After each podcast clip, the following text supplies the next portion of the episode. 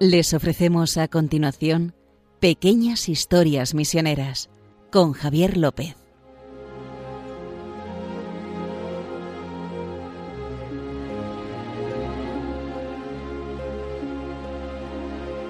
Bueno, buenas noches, un día más. Bienvenidos a Pequeñas Historias Misioneras. Tengo aquí, como siempre, a Justo Amado. ¿Qué tal?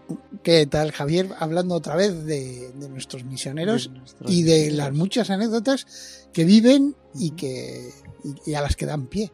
Eso es.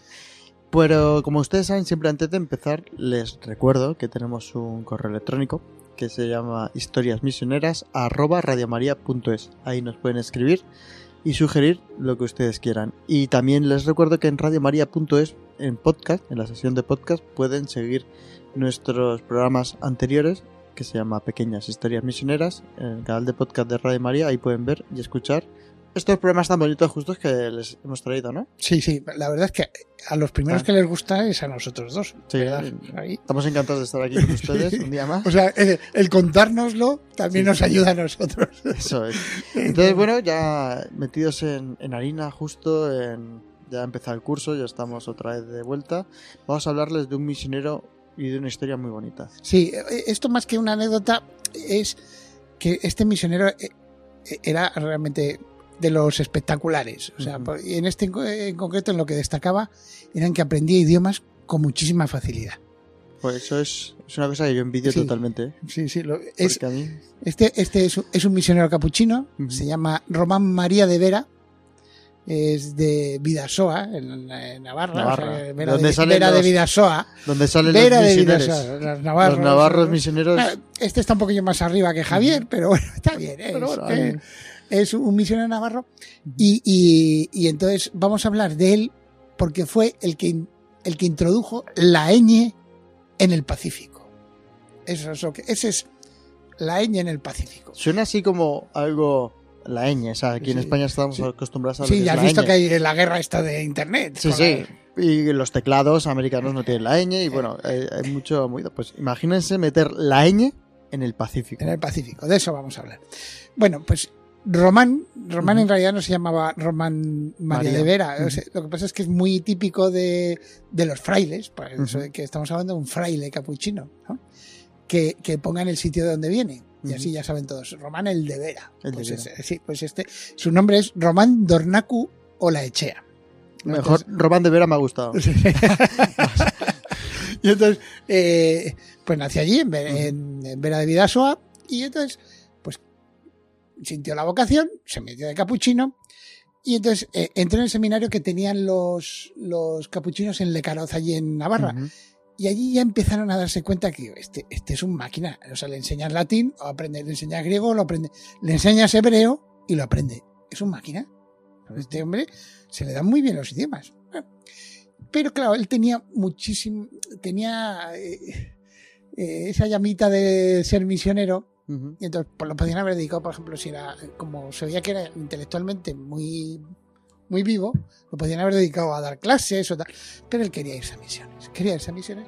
Y entonces lo mandaron pues a, a un seminario, el Seminario Seráfico de Misiones, que está aquí en Madrid, desde donde les hablamos. Eh, en concreto está en el Pardo. Si ustedes pues van a, a- ver el Cristo del Pardo, ¿verdad? Sí, Allá arriba, en, en la montañita del Pardo, sí. pues ahí ya verán pues, que pone eh, en la entrada de al, al lado pone Seminario de Misiones. Pues es ahí donde se formó para irse a la misión nuestro querido Román, ¿verdad? Román María de Vera. ¿Eso sigue activo, el seminario de misiones? No, no, yo creo que ya es una casa de ejercicios. Ah, de ejercicios ah, espirituales es un sitio privilegiado. Pues puedes hacer ejercicios mientras ves, no sé, los gamitos esos de ahí de... Hombre, la zona del Pardo es. sí, del Pardo, pues, pues ahí estaba nuestro querido Román.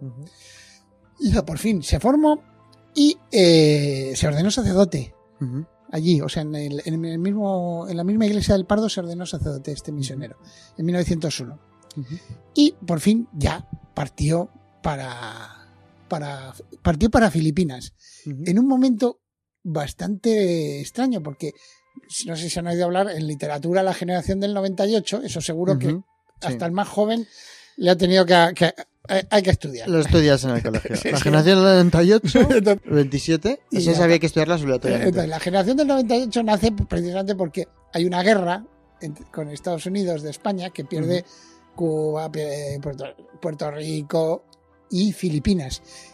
Y después también sus, las posesiones que tenía, como si fuesen sus, ¿no? las posesiones que tenía España en el Pacífico. Una de ellas es la isla de la que vamos Sí. a hablar después.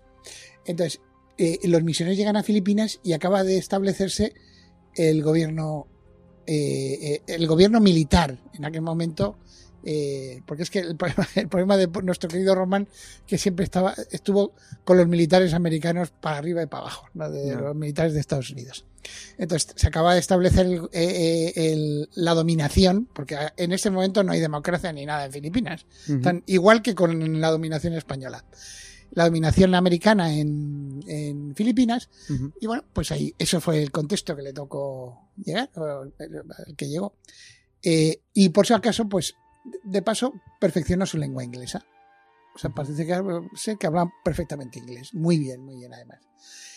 Y empezó a misionar y, y se aprendió tres idiomas, que eran el tagalo, que era el Ujú. sal mayoritario, el bicol Ujú. y el pangasinan. O sea, llegó allí el hombre y dice, bueno, Las tres. Sí, las tres idiomas y no solo parece ser que era muy bueno escribiendo. Ujú.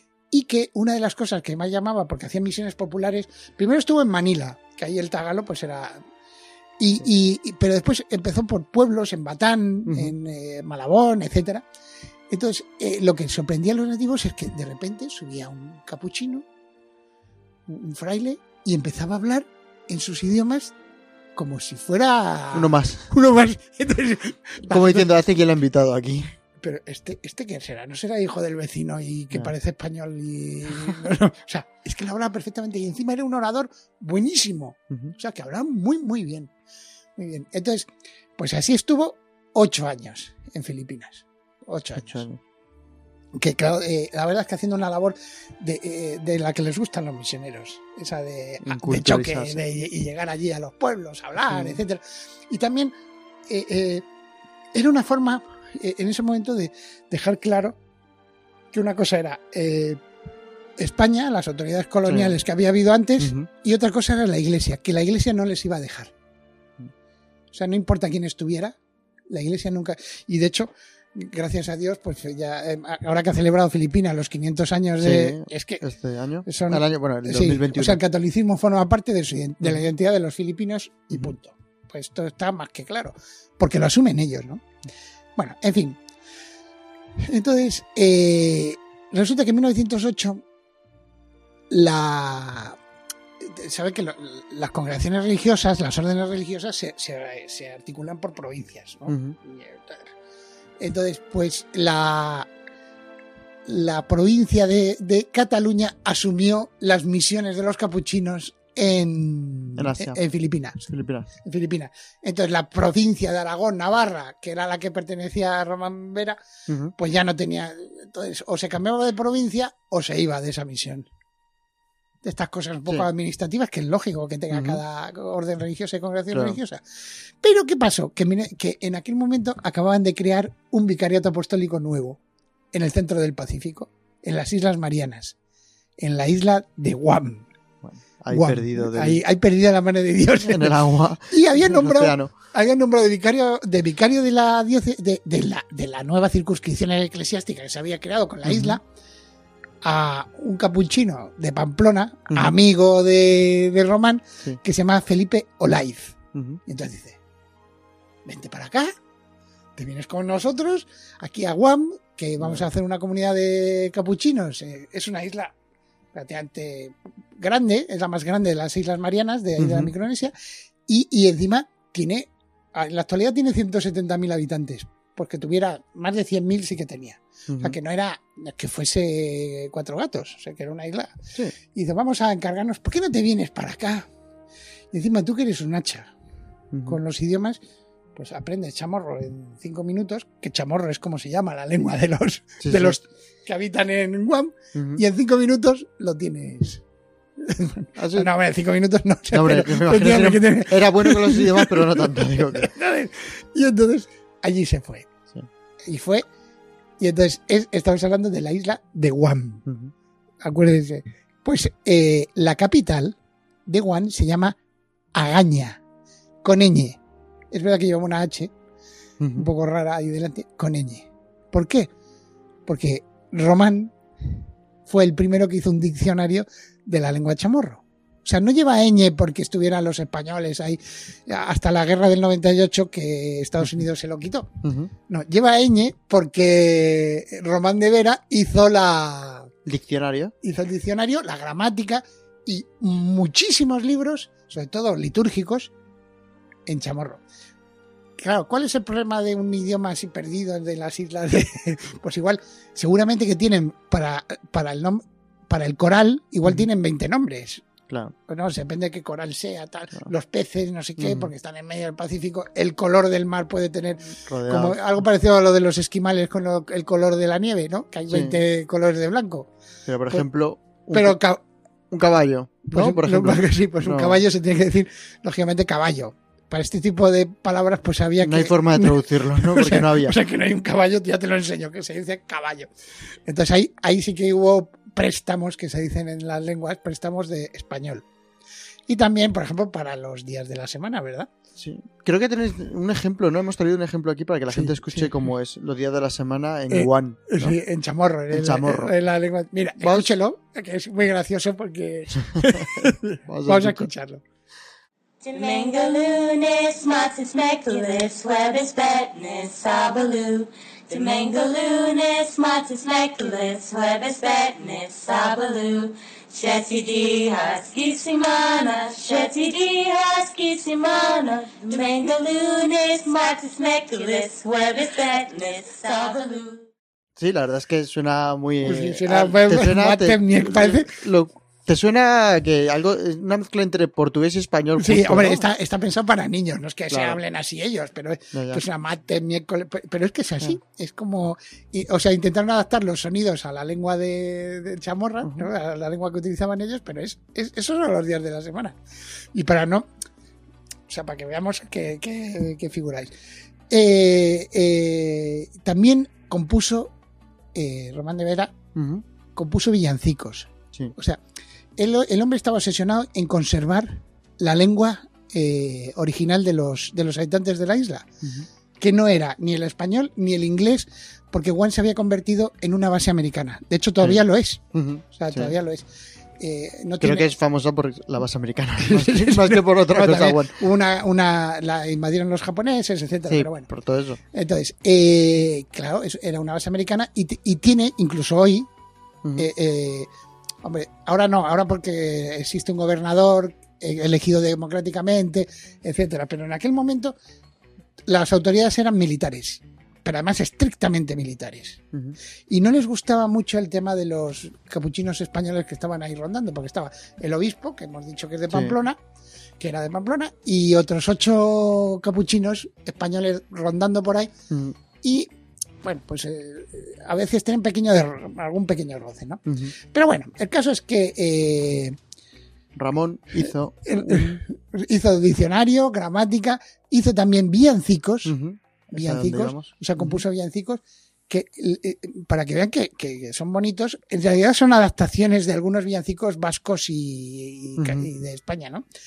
Eh, eh, vamos a escuchar a, a esta mujer que, que va a cantar, que es, es la primera dama de Guam, o sea, es la señora del gobernador de Guam. O sea que, y esto es un villancico que ha, que ha cantado hace poco, hace relativamente poco, O sea, hace, el el mes en- diciembre. El mes pasado. Eh, sí que está grabado y entonces Sí. eh, lo canta ella misma, con música y tal, y, y que es uno de los villancicos que compuso Román, ¿verdad? Vamos a. Vamos a escuchar el villancico de, de Román María de Vera. sí, cantado por, eh, por eh, se llama eh, Cristina Sonido Calvo, porque el gobernador se llama Calvo de apellido. Vamos a escucharlo.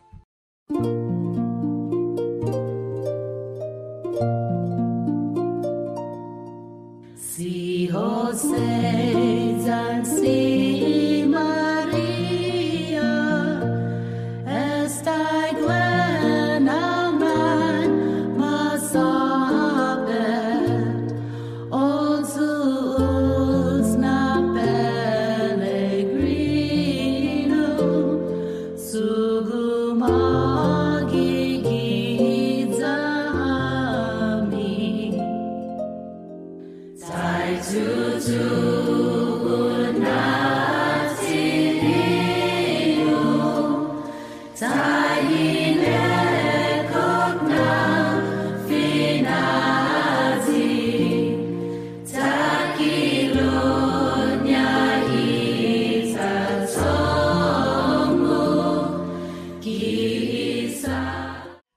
que se escucha bastante bien, ¿eh? Sí, sí, además ¿eh? esta mujer Y no canta, canta bien. mal, ¿eh? Canta bien. Además es que... que has dicho mujer de gobernador, digo, a lo mejor. No, no, pero a ver si vas a que es la típica señora que está ahí como para las... Primera no, dama para una- las fotos, ¿no? Sí, no, no, es una empresaria, una, es, es, es una máquina esta mujer. O sea que, que vamos, que Pues no, pues es- es por que- casualidad, una de sus cosas que hace, aparte de tener una empresa, se dirigir un equipo de fútbol, de fútbol americano, creo, es, de- es, la señora, ¿En de, la señora del gobernador. Bueno, se ve que allí son gente muy, Multitarea. Bien. Entonces, el caso es que eh, en 1918 eh, llegó un barco a Guam que llevaba, ahora que estamos en medio del COVID, llevaba lo, lo que llamaron en aquella época la gripe española. Y entonces, eh, pues aquello fue muchísimo peor que lo que ha sido el COVID para nosotros. Es que lo de la gripe española de 1918, 19, 20 mató a millones y millones de personas en el mundo. Es más, realmente no se sabe a cuánta gente mató. Pero hay, ha habido. Estuve leyendo el otro día que, por ejemplo, los- volviendo otra vez a los esquimales, cuando hablamos Sí. de los. En Alaska hubo ci- pueblos que desaparecieron. En el norte de Canadá también. Llegó la gripe y murieron todos. O sea, se infectaba uno y morían todos. Y además, No. cuanto más fuerte eras, más rápido morías, porque lo- la gripe española esta parece ser que era el sistema inmun- inmunológico el que te, No. pues en Guam fue devastador. Murieron muchísima gente. Y, y- y Román de Vera estuvo al lado de los enfermos. Él nos, pues parece ser que no se contagió, Que salió adelante. Estuvo al lado de los enfermos. De tal manera que, acuerdan, Le- les acabamos de decir que se iban medio malo las autoridades militares sí. americanas. Pues le condecoraron. El presidente de Estados Unidos le condecoró a Román de Vera por la labor que había hecho cuidando a los enfermos. Y también enterrando. O sea, estuvo. ah, De hecho, eh, es- casi se estropeó la salud de todo de los meses que pasó ayudando a la gente. Hasta que pasó esto de la gripe Me española. está recordando, va a ser el Molokai español, ¿eh? Sí, pues sí, es algo así. es algo así. Me está sonando. Bueno, el caso es que al final estuvo 26 años en, en Guam. ¿Qué pasó? Pues que eh, estamos en 1940, los, los militares americanos pues no les gusta que sigan los españoles ahí, porque acuérdense que Franco, toda esta idea, vamos, la, la Sí. política. No les gustaba que estuvieran los españoles allí, aunque fuesen religiosos. De hecho, lo- los, los capuchinos que habían que reconstruyeron las parroquias, reconstruyeron la catedral, porque la primera misa parece, parece ser que fue la primera misa que se celebró en Guam, la celebró la expedición de Magallanes en 1521, en marzo. De eso ya hablamos. Y, y hubo misioneros después, etcétera. Pero los capuchinos lo que hicieron fue una restauración total eh, de todo. Que construyeron capillas, etcétera. Eh, eh, o sea, y después también, por ejemplo, las hijas de María, la congregación, eh, eh, los vicencianos, o sea, metieron todo, pero no pudieron llevar monjas, porque las autoridades americanas militares decían que no, que nos van a traer encima españolas, ¿verdad? Pues no, no, ellos les daban lo mismo, habrían llevado lo que fuera, francesa, lo que fuera, pero no les dejaron. Y en 1941 re- el- eh, le pidieron al castrense, al arzobispo castrense, que era el arzobispo de Nueva York, que hiciera lo posible para que se fueran. O sea, le, pues, se la pusieron mal. Entonces, pues lo que hizo fue buscar capuchinos americanos para que sustituyeran a los españoles. Y cada vez que iba un capuchino americano, deportaban a un misionero español. Español. Y así hasta que en 1941, 40, 40, Ujú. 41, el, pues ya se quedó solo el, el obispo. El obispo no lo podían echar, aunque fuese capuchino y español, No. porque era el obispo de la diócesis. Sí. Pero a- al, al final a todos, y Román de Veras se tuvo que ir. Y fue, pues le permitieron ir a Filipinas. Se ve que Regresar. regresar a Filipinas, donde estaría después muchos años. Pero. ¿qué ocurrió? Poco después de salir Román de Vera de Guam, pues fue invadida por los japoneses, que estuvo dos años bajo los japoneses, que eso daría después a muchísimo sufrimiento de los de la población Ujú. y a que al final eh, pues es una tristeza, ¿verdad? Hombre, las guerras siempre. son siempre... Eh, bueno, como fue a Filipinas y dado que eh, también acaban de invadir los japoneses, aprendió el japonés Ajá. para, pues, para hablar con la gente esta, para salvar a... Bueno, Ram- ya que estaba... Ramón, Román parece ser que en sus tiempos libres aprende un idioma, así Sí, que... sí, y me enter- y me entero que aprender otro idioma de Filipinas, otro de Sí. estos que, que no, que no sabía nadie, eh, Pampango. Pampango. Y de hecho hizo también diccionarios de inglés Pampango y también hizo diccionarios de las otras lenguas. Eh, eh, esto también para que veamos, uno de los primeros programas, ¿te acuerdas que fue Fray Junípero Serra? Sí. Que toda la... Claro, los misioneros que se cargan las culturas. ¿Quién lo diría, verdad? Sí. Pues después de ver esto de Román de Vera intentando conservar las lenguas, vamos, como si fueran tesoros, pues ¿quién lo diría? verdad? Los misioneros, ¿eh? Es esos parece que son los... Sí, como haremos también en ese programa, los conquistadores estos que iban... En vez de la inculturación que decimos ahora, como imponiendo su cultura o imponiendo sus Sí, por, los- por, por el misioneros. De hecho, eh, el español se impuso en América cuando se fueron los españoles. Porque ya no estaban los misioneros españoles defendiendo a. En fin. No. Bueno, el caso es que en 1950 se- ya estaba muy enfermo. Yo creo que también por lo de que hemos contado de, de la gripe española. Y, y entonces se, se, se tuvo que ir. Le dijeron a los superiores. Mira, vuelve a casa porque ya estás malito. De hecho, y uno de los problemas para una persona, esto le pasó como a Beethoven. Beethoven, lo de la música, Sí. pues este se empezó a quedar sordo. Un- una persona que le gustan los idiomas que se quede sordo y que no, no, no oír al que hablas. Ya. Entonces, y escribió lo siguiente, porque eh, lo he cogido porque me ha, me ha parecido muy bonito. Dice, dice, Gaudens Gaudebo, me alegro muchísimo, ¿no? con una expresión bíblica. Me voy a mis soledades, escribe cuando sale, porque esta sordera me ha imposibilitado para el ministerio. Y me ha venido muy bien, porque puedo servir a Dios y a la Virgen con Leticia. Y pone, adiós Juan, adiós Filipinas, adiós Oriente. Volvió aquí a- al, al- al Ah. convento de Fuenterrabía, Ujú. de Arribi, Sí. para, para Ondarribia, para los, los que se estén escuchando desde, Desde el País. Vasco. Eh, ¿no? Eh, y entonces allí estuvo nueve años, ya muy mayorcite, Ujú. ¿no? Eh, y de hecho parece que disfrutaba mucho de la nieve, que no que había estado Sin verla. Oye, que eres, eres navarro de ahí o de, de, Sí, ahí de la vera, de, vera de. Vidasoa y te quedas sin nieve Ya, ya. pues, durante es- Oye, que hay sacrificios que hacen mucha- los misioneros que no los apreciamos y este era Sí, uno de sí. los de- parece ser y, da- y dando de comer a los pájaros, o sea, y parece ser que a las seis de la tarde iba todos los días al cementerio donde estaban enterrados los los frailes misioneros capuchinos. Con los que estuvo en... bueno. No, no, de toda la historia, o Ah, sea, que había mucho. dices, en Entonces iba- general iba a visitar a los misioneros capuchinos. Sí, que estaban en, y se acercaba, rezaba un Padre Nuestro en alto, parece ser. No sé si decía, Itaú- o sea, en, en euskera, Ya, en ya. chamorro, en inglés, en japonés o en algún idioma A lo de. mejor iba variando cada día en un idioma. Entonces, eh, rezaba ese Padre Nuestro y, y, y, y ya está. Y se parece que se ponía como a hablar con los, con los misioneros ahí, de verdad, en medio de las tumbas, que ¿Quién una sabe? de ellas al final fue la que ocupó él. También. Qué bonita historia, justo. ¿verdad? Es Román de Vera. Este misionero que metió la ñ en lingüista el Pacífico. que metió la ñ en el Pacífico. Increíble. Navarro. O sea, o sea, hay dos países que tienen mucho interés en que la ñ esté en el teclado. No solo nosotros, sino también Guam. También. Es una historia muy bonita. Pues nada, ya saben que estas historias y muchas más que tenemos, vamos a seguir contándolas cada 15 días, que nos veremos aquí en Radio María a estas horas, para acompañarles y hacerles unas 20 minutos, media hora más, más o menos y que aprendan un poquito algo nuevo, diferente de las misiones. Porque nosotros hablamos mucho de las misiones, pero estas cosas no las solemos contar. ¿Verdad? Sí, porque vamos mucho a campañas, a, pero, Sí, pero más. son historias de, de- de- realmente de corazón, ¿verdad? De- cómo ponían los misioneros el corazón en todas estas cosas. Eso es. Así que nada, les esperamos las quincena que viene. Iba a decir la semana que viene, no. Es cada 15 días. La quincena que viene, aquí con Justo Amado. Nos vemos. Muchas gracias. No, a ti, Javier. Y a todos los oyentes por escucharnos y nada.